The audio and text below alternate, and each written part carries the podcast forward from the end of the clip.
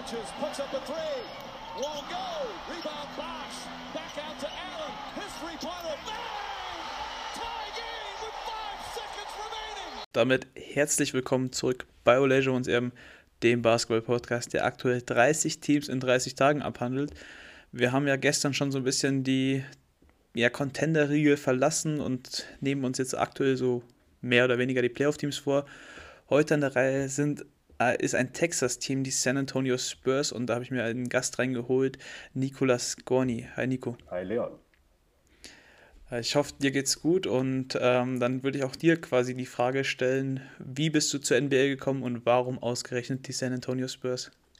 Ja, äh, wie bin ich zur NBA gekommen? Äh, das fing eigentlich damit an, dass ich äh, in einer Basketball-AG in der Schule war mit elf Jahren und äh, den Sport ziemlich cool fand und mich dann auch relativ schnell äh, dafür interessiert habe, was die besten Spieler in dieser Sportart so treiben und bin dann übers Kiosk, über damals war es dann noch die Five, ja, ziemlich neu war sogar damals noch, ähm, dann an die Liga gekommen und wollte dann halt auch Spiele sehen und habe mich dann äh, langsam mal damit angefangen, in Richtung Internet äh, mich zu bewegen. Da gab es noch unfassbar wenig damals. Das war so 2004 rum ungefähr. Ähm, ja, und die ersten Finals, die ich dann so richtig mitbekommen habe, waren dann eben 2005 äh, die Pistons gegen die Spurs. Mit dem glücklichen Ende für San Antonio und da war ich wahrscheinlich ganz Classic Erfolgsfan und dann hat mir das, das Team direkt angetan und seitdem äh, schlägt mein Herz für, für die Spurs. Ähm, vor allen Dingen äh, Ginobili und Tim Duncan haben es mir als Spieler extrem angetan und da konnte ich mich seitdem nicht mehr so richtig von lösen. Und das ist jetzt auch schon einige Zeit her. Ja, sehr cool. Du hast auch mal einen ganz coolen Artikel zu Ginobili gespielt. Ich glaube, manipulierte Legacy. Genau, manipuliert. Also, ja, das ist mein letzter Artikel gewesen für, für gotoguys.de. Ja. Ähm, genau, da habe ich dann auch äh, irgendwann gelandet, äh, 2012 oder 2013 war es, glaube ich, da ich da angefangen und äh, der Ginobili-Artikel war so mein, war mein letzter Artikel, den ich geschrieben habe. Da habe ich auch nochmal richtig Herzblut reingesteckt. Das waren, glaube ich, 6000 Zeichen oder so oder 7000. Äh, ja, also ich habe auch ein bisschen länger gebraucht. Ja, ja das, das, war, das war ein ordentliches Brett. Da war, da war viel Begeisterung dabei, ja. Ja, aber sehr cool, dass es überhaupt sowas gab. Also ich habe den auch mit großer Freude gelesen, auch wenn ich Ginobili ja nicht mehr in seiner Prime erlebt habe und auch wenn er mir schmerzhafte Playoff-Momente zugefügt hat, aber ich fand den auch immer ganz, ganz flashy eigentlich. Ja, cool.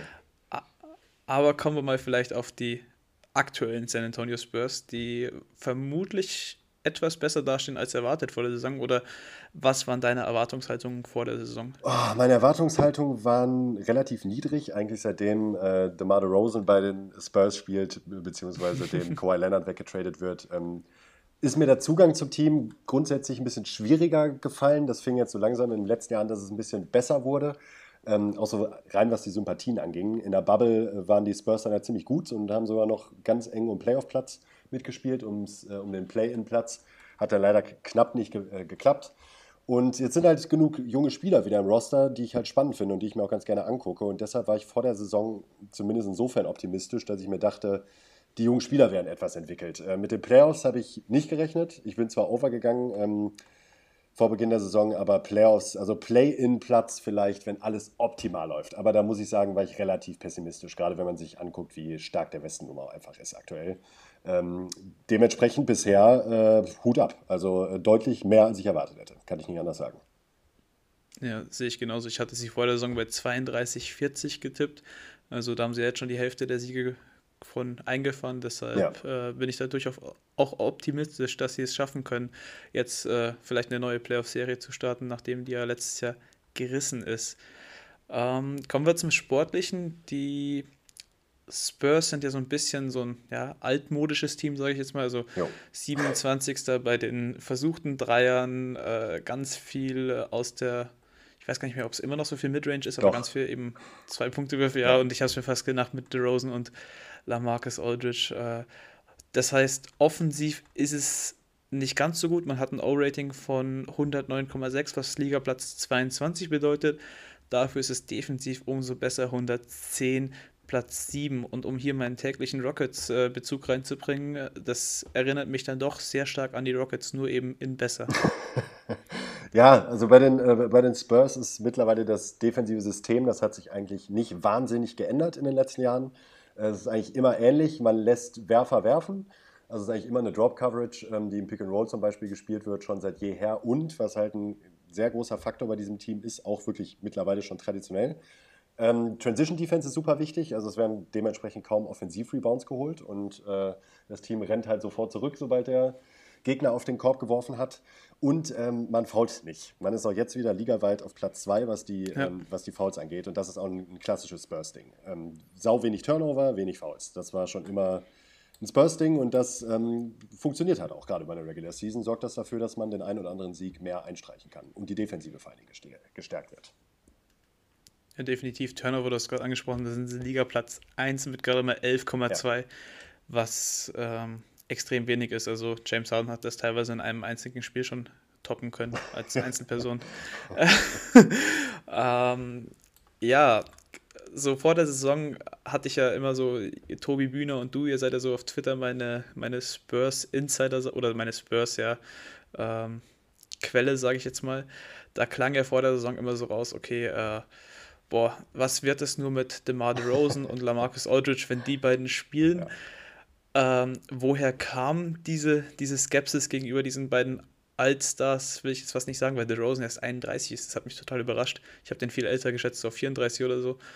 Ähm, bei Aldridge wahrscheinlich schon verständlicher mit 35, aber woher kam so diese Skepsis? Mm, eigentlich ziemlich leicht zu erklären. Also bei Aldridge ist es so, dass er in der letzten Saison angefangen hat, wirklich merklich abzubauen, gerade defensiv. Und mhm. das war in den Vorjahren noch ziemlich okay, teilweise auch deutlich besser, als ähm, man das so in der Öffentlichkeit wahrgenommen hat. Der hat ja wirklich sehr ambitioniert und auch gut verteidigt, aber seit letztem Jahr eben nicht mehr so. Äh, bei The Rosen ist es fast schon Running Gag. Ähm, ich, für die Leute, die äh, auch Jonathan und jeden Tag NBA hören, ähm, Rosen hat halt seit Zeitlebens seiner Karriere, ich glaube bis auf ein Jahr, äh, sind die Teams immer schlechter, wenn er mit auf dem Platz steht. Ähm, das geben die Advanced Stats ziemlich klar her und man kann davon halten, was man will, aber über so eine lange Zeit ähm, ist da halt schon ein Trend zu erkennen zumindest. Und im letzten Jahr war es halt so, dass alle Lineups ähm, der Spurs, wo Aldridge und DeRozan gleichzeitig auf dem Feld standen, äh, standen, mehr oder weniger katastrophal waren. Und das ist leider in diesem Jahr auch nicht unbedingt anders.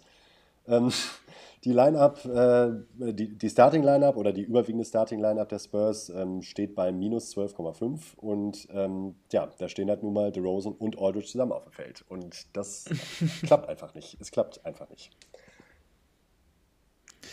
Ja, also so bei Aldridge hat sich ja irgendwie angekündigt, ich hatte ihn halt immer noch, als ich damals im Basketball kam, glaube glaub ich, gab es irgendeinen Artikel in der Basket, da hieß es, ja, die Spurs haben den, den größten Fisch in der Free Agency an Land ja. ziehen können oder sowas mit Aldridge. Also, das ist halt noch so ein bisschen meine Wahrnehmung, die da wahrscheinlich noch verzerrt ist bei ihm. Aber ja, er, war ja auch sehr ich, gut am Anfang. Also, keine Frage. Ja. Er, hat, er hat auch äh, zwei richtig gute Jahre gespielt in San Antonio. Das muss, muss man ihm auf jeden Fall lassen. Aber eben seit letztem Jahr hat er leider dann stark abgebaut. Also, das ist bei ihm kein Trend wie bei DeRozan.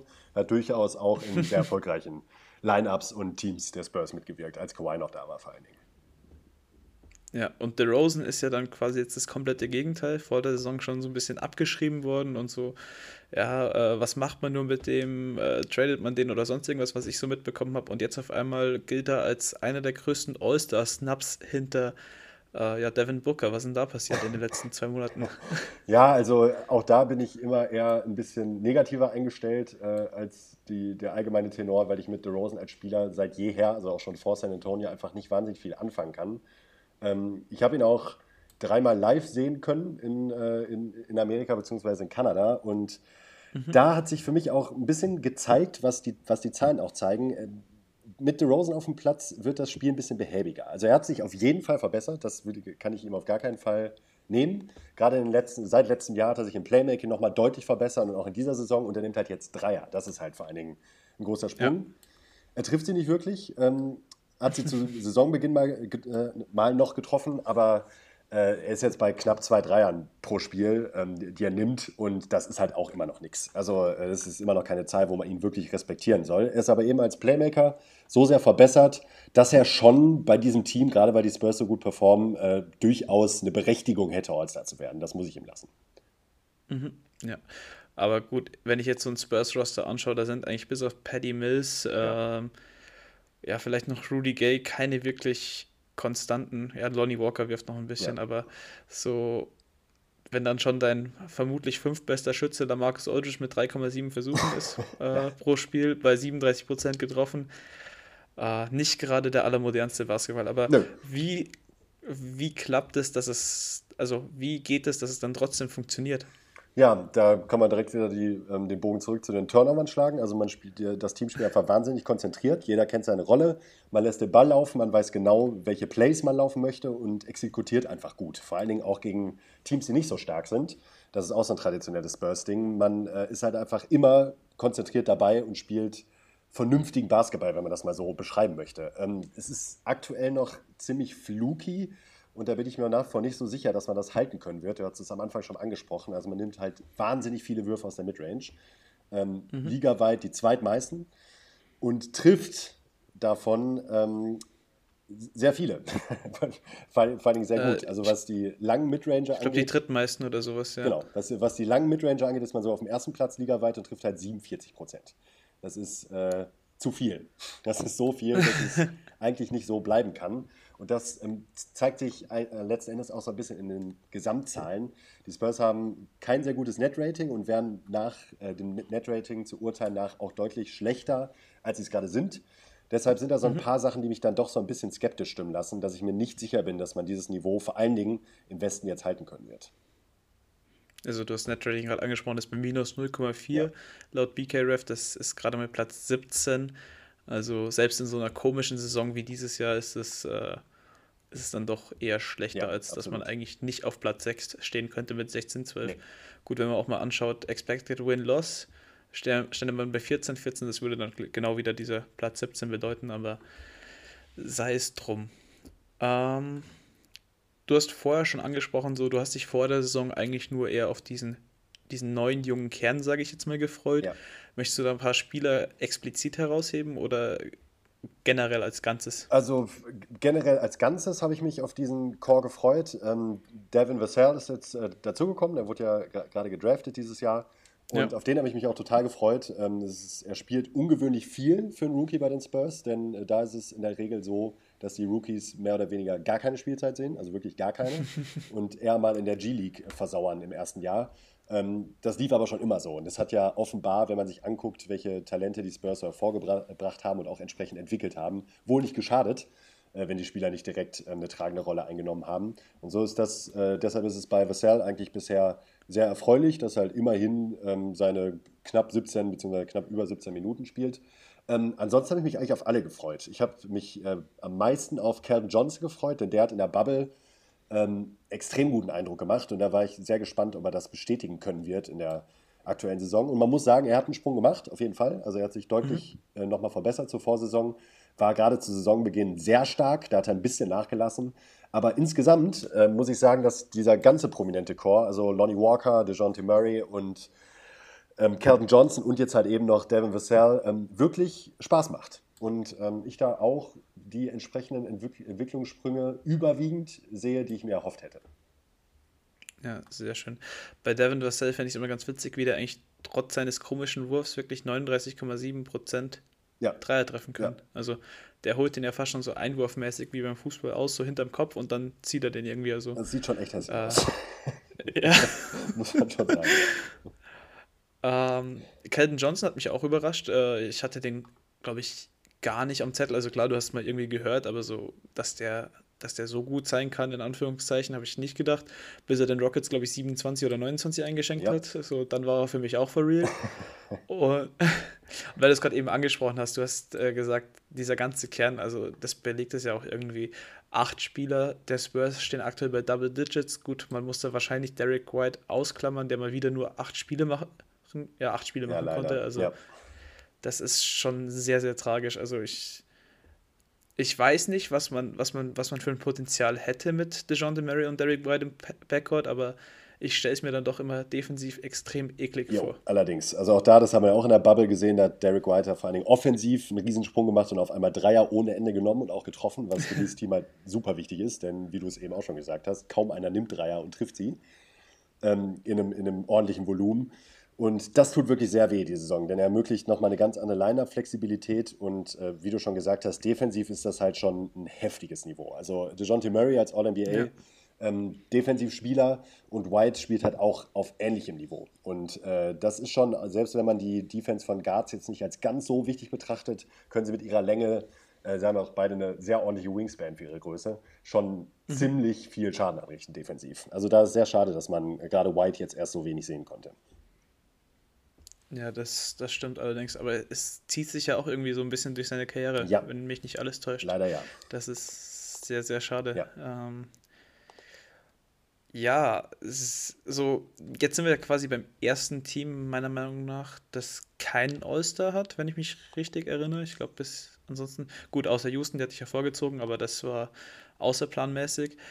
Ähm, siehst du irgendeinen Spieler, der sich in den nächsten Jahren da wirklich noch weiterentwickeln könnte und den Schritt zum All-Star oder gar Franchise-Player machen könnte? Oh. Oder sagst du, das muss irgendwie anders kommen? Mhm, also Franchise-Player, ganz schwierig. Also selbst mit, mit dunkelrosa Brille und ganz viel Wohlwollen würde ich Stand jetzt sagen, nein. Also Carlton Johnson hat aktuell, nimmt er eigentlich eine ähnliche Entwicklung wie Kawhi Leonard tatsächlich, auch wenn man sich die Zahlen anguckt, da sind relativ viele Gemeinsamkeiten zu entdecken. Damit will ich jetzt aber nicht sagen, dass Carlton Johnson der nächste Kawhi Leonard wird, denn Kawhi Leonard ist halt, äh, war mitunter stellenweise, wurde er als bester Spieler der Liga gehandelt und das ist halt ein Niveau, das würde ich jetzt niemals sagen, dass Carlton Johnson das erreichen kann, Stand heute. Aber Carlton Johnson hat auf jeden Fall All-Star-Potenzial. Bei DeJounte Murray ist das Problem, ähm, dass bei ihm einfach der verlässliche Wurf fehlt, auch wenn er aus der Mitteldistanz da extreme Fortschritte gemacht hat inzwischen.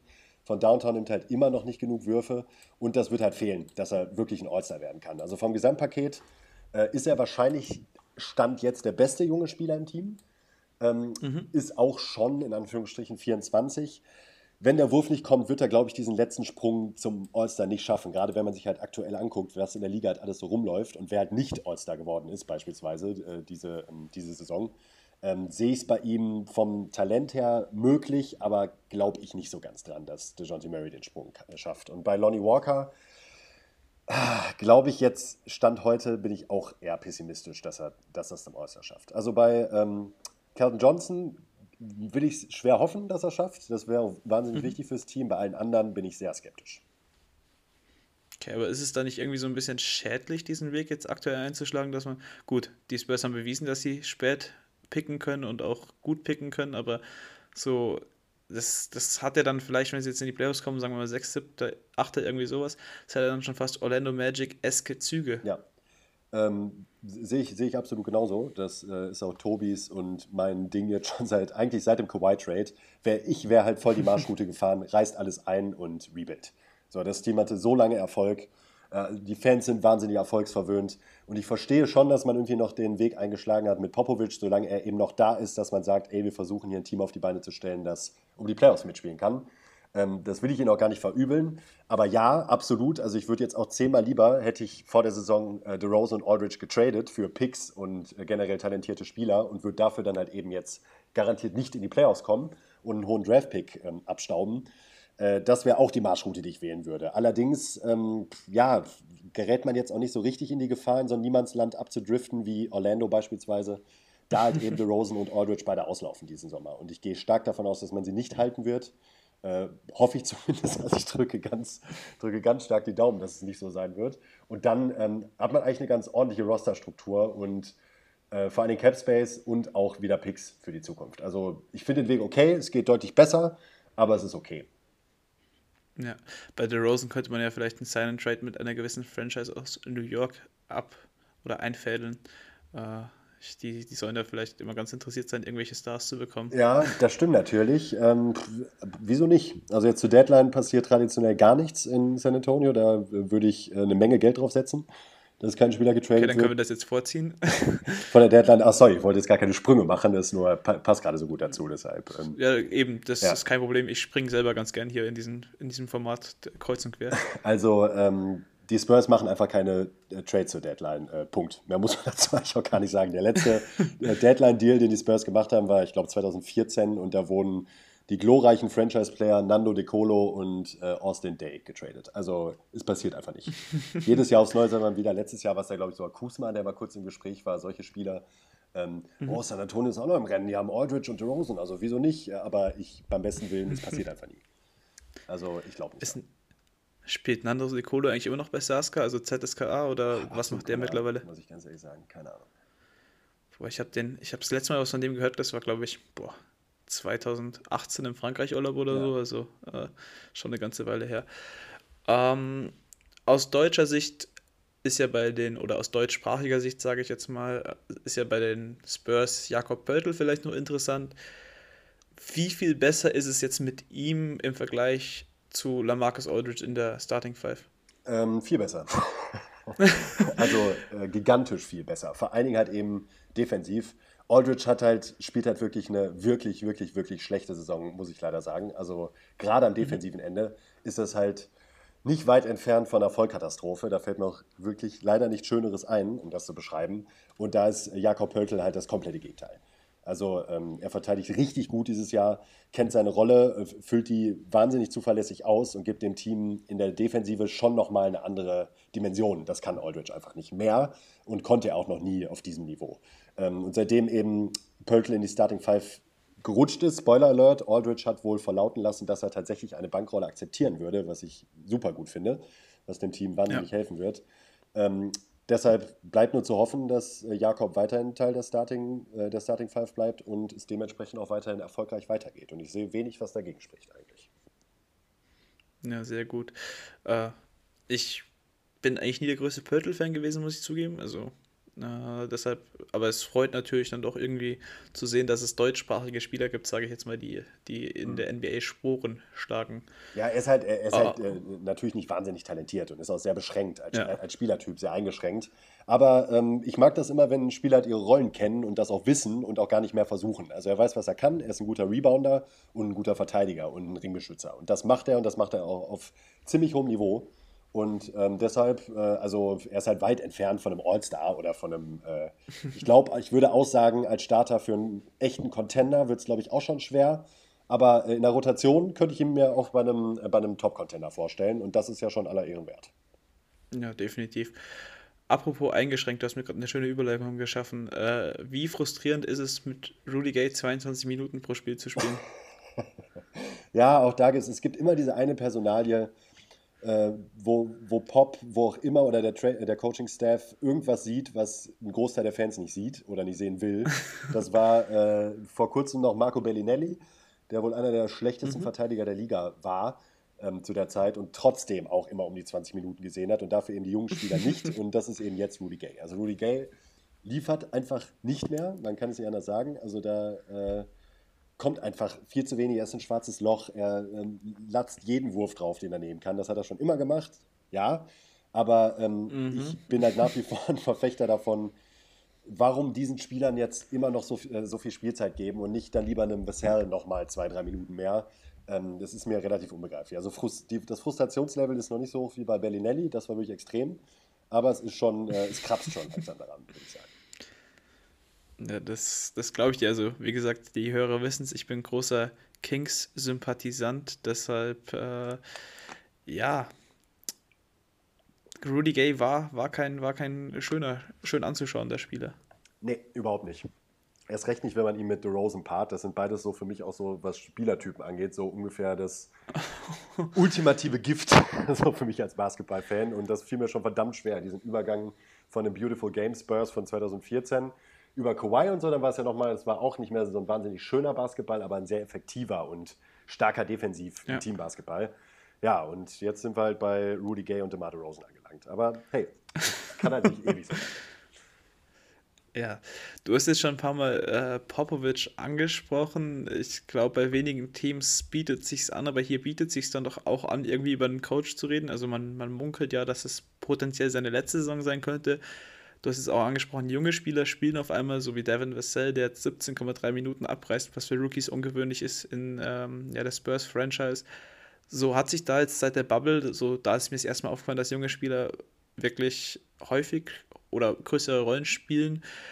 Ähm, hat sich da irgendwas jetzt auch geändert, auch am Spielstil, wenn er, wenn er eben so viele Young Guns zur Verfügung hat? Nee, nicht, nicht ganz so wirklich. Also es ist nicht so ein Offensivfeuerwerk, beziehungsweise spielt das Team nicht so schnell, wie sie es in der Bubble getan haben. Das war schon verhältnismäßig ziemlich extrem. Ähm, und es lief vor allen Dingen deutlich besser offensiv. Also ich würde nicht sagen, dass sich da jetzt so viel zur Bubble geändert hat, außer eben natürlich, dass ein Haufen der Veteranen halt gefehlt hat. Ähm, also wenn die Jungen zusammen spielen und auch nach wie vor die Bank-Units, äh, die Bench-Units, mein Gott, die Bank, die Bench-Units der Spurs äh, sind dann auch wieder wahnsinnig stark und auch oft der Grund, warum man die Spiele letzten Endes gewinnt. Ähm, aber am generellen Spielstil, auch gerade im Vergleich zur letzten Saison, hat sich jetzt nicht wahnsinnig viel geändert. Okay. Ähm, bleiben wir mal kurz bei Pop. Ähm, Wenn es da um die, das Thema Nachfolge geht, gibt es ja immer wieder diesen Namen aus den eigenen Reihen in Becky Hammond, ja. die dann die erste weibliche, äh, der erste weibliche Head Coach werden könnte. Es äh, gibt ja keinen kein femininen äh, Umschreibung quasi im Englischen. Ähm, wie stehst du so zu der Personalität? Weil ich finde mich ganz oft, vor allem auf Instagram wieder, dass ich ähm, da mich mit irgendwelchen ja, Tölpeln auseinandersetzen muss, die dazu irgendwelche Meinungen haben von wegen so, sie hat ja kein, keine Ahnung von Basketball, wie soll sie sich durchsetzen mit irgendwelchen Stars? Und dann wird immer dieses Argument ge genannt, ja, äh, denkst du, LeBron James lässt sich von der was sagen? Ich so, ja gut, LeBron James ist ja irgendwie ein Coach und wenn er sieht, dass ein Coach was drauf hat, dann wird er sich auch von dem was sagen Richtig. lassen. Also. Richtig, genauso ist es auch. Also das Einzige, was irgendwie zählen sollte, ist die Leistung. Und Becky Hammond hat sich bisher halt ihren Status, den sie in der Franchise ähm, genießt, absolut verdient. Durch pure Leistung, durch nichts anderes, garantiert nicht durch ihr Geschlecht. Und auch, sie hat ja zwischendurch sogar dann auch mal ein Spiel coachen dürfen als Head Coach, ähm, nachdem Popovic, ja. äh, wie er das ja gerne mal tut, nach zwei Ts vom äh, Spiel verwiesen wurde. Und ähm, da hat sie auch einen ziemlich guten Job gemacht. Und wenn sie Head Coach werden sollte bei den Spurs, dann wird sie das schlicht und allein einfach, weil sie gut ist. Und äh, na, was anderes lasse ich auch nicht gelten. Und alle, die, alle Leute, die das anders sehen, sind halt ein bisschen, gehören ein bisschen zu den ewig Gestrigen. Und ich finde es halt einfach nur lame, wenn man aufgrund ihres Geschlechts irgendwie andichten will, dass sie keine Ahnung vom, also sorry, keine Ahnung vom Basketball ist einfach kompletter Bullshit, weil so weit schafft es keiner, wenn er nicht verdammt viel Ahnung vom Basketball hat und das auf sehr hohem Niveau. Vor allem nicht bei den Spurs. Vor allem nicht da bei den Spurs, exakt, genau. Und sie, sie hat ja, glaube ich, dieses Jahr schon irgendwo diese Gerüchte mit Pacers, Bulls ja. und Thunder. Also die kommen ja auch nicht von irgendwo nee, Die kommen halt nur, wenn du lieferst. Ungefähr. Ja. Eben so. Und deshalb äh, wärst du wahrscheinlich auch zufrieden mit ihr als Nachfolgerin ja, absolut, von absolut. Popovic. Ja. Ich glaube, ich glaube, wer war es? Der John Mary, der sich auch immer wieder positiv über sie genau. äußert. So, ja, er äußert sich immer sehr positiv über sie, ja. Ja, also boah, ich weiß gar nicht, wann sie es mir das erste Mal aufgefallen ist, aber als sie damals die, war das die Summer League-Truppe zur, zur Summer League Championship geführt hat? Da war doch irgendwas mal. Oh, Summer League äh, bin ich tatsächlich auch überhaupt nicht drin, also nie, war ich noch nie. Es kann sein, aber da möchte ich echt, äh, das ist gefährliches Halbwissen. Ja, ich muss jetzt mal nachschauen. Ich glaube, 2016, 17 müsste es gewesen sein oder 15, 16, ich weiß es gar nicht, aber da hat sie auf jeden Fall, ich glaube, in ihrer zweiten Saison oder so, oder vor der zweiten Saison hat sie damals auch das Summer League-Team betreut und relativ erfolgreich betreut. Also die Frau hat schon was am Kasten. Ja, auf jeden Fall.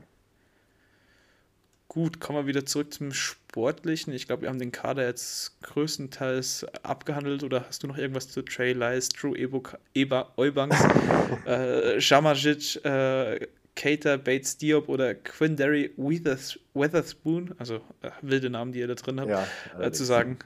Ähm, nö, Lukas Samanic äh, wird hoffentlich kein Draft-Bust werden. Er wurde ja vorletztes Jahr gedraftet, ähm, ist, ist, immer wieder in der G-League verschwunden. Äh, zu ihm fällt mir gerade nichts ein, was ich großartig erwähnen wollen würde. Ich glaube nicht, dass aus ihm wirklich was Großes wird. Er ist erst 21, also abschreiben würde ich ihn auf keinen Fall. Ähm, das ja. kann auch sein, dass er ein Late Bloomer ist und da irgendwie nochmal was kommen könnte, aber äh, ist jetzt nicht wirklich diskussionswürdig gerade. Ähm, erwähnen würde ich noch Paddy Mills, der genau wie letztes Jahr schon wieder eine sehr gute Saison spielt und fast, also das ist jetzt ein bisschen, aber gar nicht so weit äh, davon entfernt, auch so auf äh, Six Man of the Year Niveau zu spielen. Ähm, und äh, ja, der ist als auch mittlerweile letzter Verbliebener der Beautiful Game Spurs, der, also ist der letzte Spieler im Kader, der 2014 noch den Titel mitgeholt hat. Ähm, und hat deshalb halt auch einen ordentlichen sentimentalen Wert für die Fans und für die Franchise an sich. Ähm, ihn würde ich jetzt noch erwähnen, dass er wieder wirklich eine echt starke Saison spielt und auch nach wie vor, glaube ich, für andere Contender sehr interessant wäre. Ich glaube halt nur auch in dem Fall, dass man von Seiten der Spurs aus nicht interessiert ist, ihn abzugeben. Ja, und auch der einzige Shooter, wenn man sich so genau. anschaut. Genau. Der ist halt original der einzige echte Shooter, ja. Kann man so sagen. Derek White ist der andere, der noch über fünf, fünf äh, Versuche von, äh, von jenseits des Perimeters ja. nimmt. Aber Mills trifft die halt auch mit 40 Prozent. Also gut, das mir jetzt auch wieder vorweggenommen. So, ich wollte da noch so fragen, könnte man da irgendwie noch was tun, so auf PJ Tucker-mäßig, irgendwie für einen, ein oder zwei Second Rounder oder ein junges Talent. Aber ich das hast du ja gerade schon beantwortet, eher tendenziell nein. Ja, also man kann immer was tun und auch dieses Team könnte durchaus was ja. tun. Also ich könnte mir noch einen zusätzlichen Big, würde ich mir ganz gerne Würde ich eigentlich ganz gerne sehen. Da muss man Trey Lyles da nicht mehr rumhopfen sehen, äh, rumhüpfen sehen. Aber auch da es äh, wird nicht passieren. Also es, ähm, Buyout-Kandidaten für dieses Spurs-Team sehe ich auch einfach gerade nicht so richtig. Ja, äh, das muss ich mir jetzt eh schon ein paar Mal fragen, so, okay, wie mache ich das bei den Teams, die jetzt so drankommen, sage ich jetzt mal. Ja. Und deshalb möchte ich jetzt quasi dich in die GM-Rolle schlüpfen lassen, auch wenn ein bisschen unvorbereitet, aber so abgesehen, oder wir, wir nehmen jetzt einfach mal an, du wärst äh, RC Bufford und müsstest noch etwas tun zur Trade Deadline. Was wäre das und warum würdest du DeMar Rosen traden? ja, äh, suggestiv, absolut richtig getippt. Ähm, ich würde, ich, ich würde äh, Lamarcus Aldridge traden, glaube ich. Nicht, ähm, nicht Rosen tatsächlich. Für wen, muss ich ganz ehrlich sagen, habe ich mir absolut keine Ahnung, äh, keine, keine Gedanken darüber gemacht. Das mich jetzt wirklich auf dem, äh, auf dem falschen Fuß erwischt. Äh, ich würde versuchen, noch einen weiteren Big für Rosen auch in, äh, für Rosen, für Aldridge ins Team zu holen, der aber vielleicht ein paar Jährchen jünger ist und äh, nicht mehr ganz so Fußlaben und im besten Fall ein bisschen Potenzial bringt. Aber so ein ähm, mitbringt. Aber so einen idealen Trade habe ich tatsächlich auch überhaupt nicht vor Augen bei diesem Team. Mhm. Wirklich gar nicht. Gut, bisschen Potenzial. Das heißt, mein Pick, Boogie-Pick zerschossen, der ein bisschen jünger ist. Ja. Aber gut. Also, du würdest auch als GM wahrscheinlich dann jetzt forcieren wollen, irgendwie in die Playoffs zu kommen, wenn ich das jetzt äh, richtig rausgehört ähm, habe. Ne, also wenn, wenn ich jetzt wirklich GM wäre, nö, dann würde ich tatsächlich eiskalt DeRozan und Aldridge jetzt auch verschoppen. Da, okay. da, da habe ich, hab ich dich gerade falsch verstanden. Nee, wenn ich GM wäre, würde ich jetzt auch rigoros sagen, ey, selbst wir können die Playoffs erreichen, aber mir wäre es deutlich wichtiger, äh, jetzt, vor allen Dingen, wenn man bedenkt, dass man beide absolut ohne Gegenwert verlieren könnte nächsten Sommer, würde ich jetzt tatsächlich nochmal die Marschroute fahren und sagen, äh, versuchen irgendwie ein paar Picks abzuschrauben. Ja, absolut verständlich. Ähm, ja, ich muss auch zu deiner Verteidigung sagen, diese Idee mit BRGM ist mir zwei Minuten, bevor ich sie dir äh, ja, gesagt habe, auch erst eingefallen. Deshalb ja, äh, vielleicht sollte ich da die zukünftigen Gäste dann mal drauf vorbereiten. Oder eben nicht. Oder gerade eben nicht. Dann ein bisschen Spaß. Oder ja, dann kommen vielleicht noch bessere Picks um die Ecke. Gut, wenn wir jetzt mal auf den restlichen Saisonverlauf schauen, äh, ich habe jetzt, ich glaube, Tobi war das, der sich da auch ein bisschen aufgeregt hat. Die Spurs hatten ja Corona-Probleme, ja. oder nicht Corona-Probleme, aber Corona-bedingte Ausfälle von Spielen und haben jetzt in 66, 65 Tagen 40 Spiele. Ist das richtig? Das ist absolut richtig. In 68 Tagen 40 Spiele sind es, ja. Oh, das ist brutal. Und da kam jetzt natürlich die Forderung auch von ihm und auch von vielen und ich würde die auch hier an der Stelle unterstützen, äh, dass man doch einfach die, Woche, äh, die Saison zwei Wochen länger machen solle. Aber das ist natürlich ein heftiges Programm und da wird es ja das ein oder andere Back-to-Back -Back geben. Ja. Also wenn du jetzt mal tippen müsstest, wo landen die Spurs am Ende der Saison und äh, wie sieht das Ganze dann tabellarisch aus? Also wenn es wirklich so passieren sollte, wie es jetzt eben Stand jetzt angekündigt ist, was ich auch einfach absolut schwachsinnig finde. Man hat sich ja nicht umsonst extra diesen Puffer eingebaut vor der Saison. genau für solche Situationen, dachte ich eigentlich, um dann die Regular Season vielleicht nochmal ein oder zwei Wochen länger zu stretchen, ähm, weil es ist wirklich auch ein heftiger Wettbewerbsnachteil, kann man nicht anders sagen. Die Grizzlies hat es ja. ja. auch getroffen, die müssen ja, glaube ich, genauso viele Spiele jetzt abreißen in, äh, in den Tagen. Und ähm, ja, das wird auf jeden Fall äh, extrem Substanz kosten, da bin ich mir ziemlich sicher. Das Programm ist nämlich jetzt auch alles andere als leicht.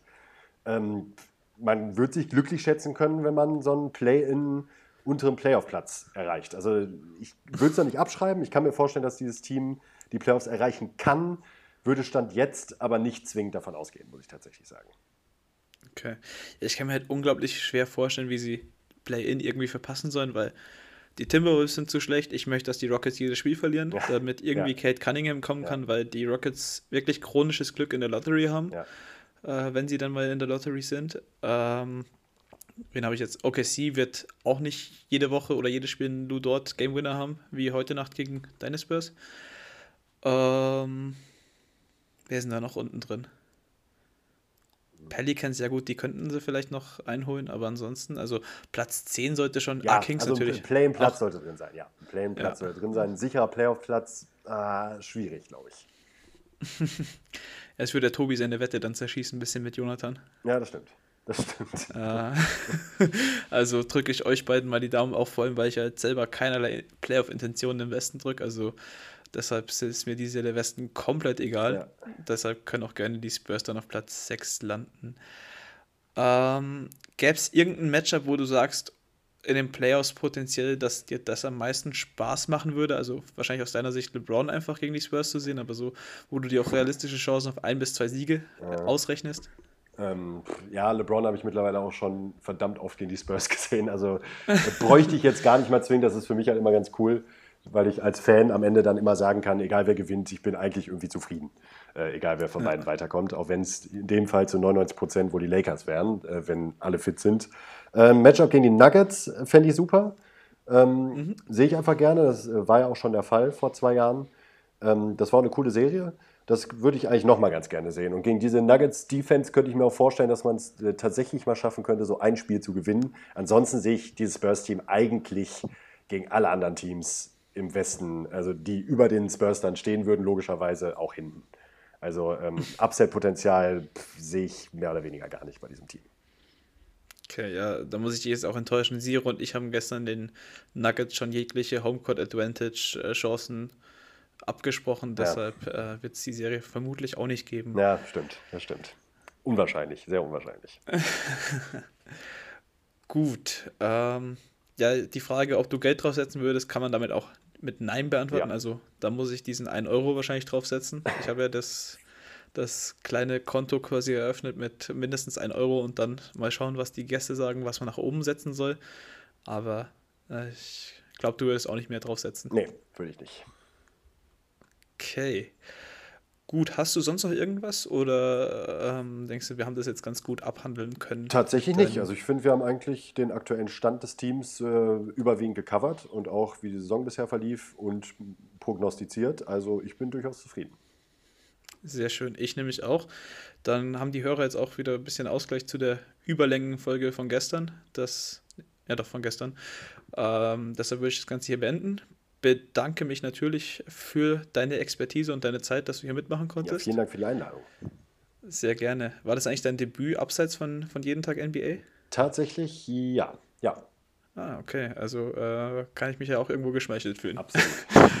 ähm, gut, also wie gesagt, danke an dich, danke an jeden, der bis hierhin zugehört hat. Und dann hört man sich morgen mit den Mavericks. Genau, diese Morgen dann dran. Bis dahin, bleibt gesund und ciao, ciao.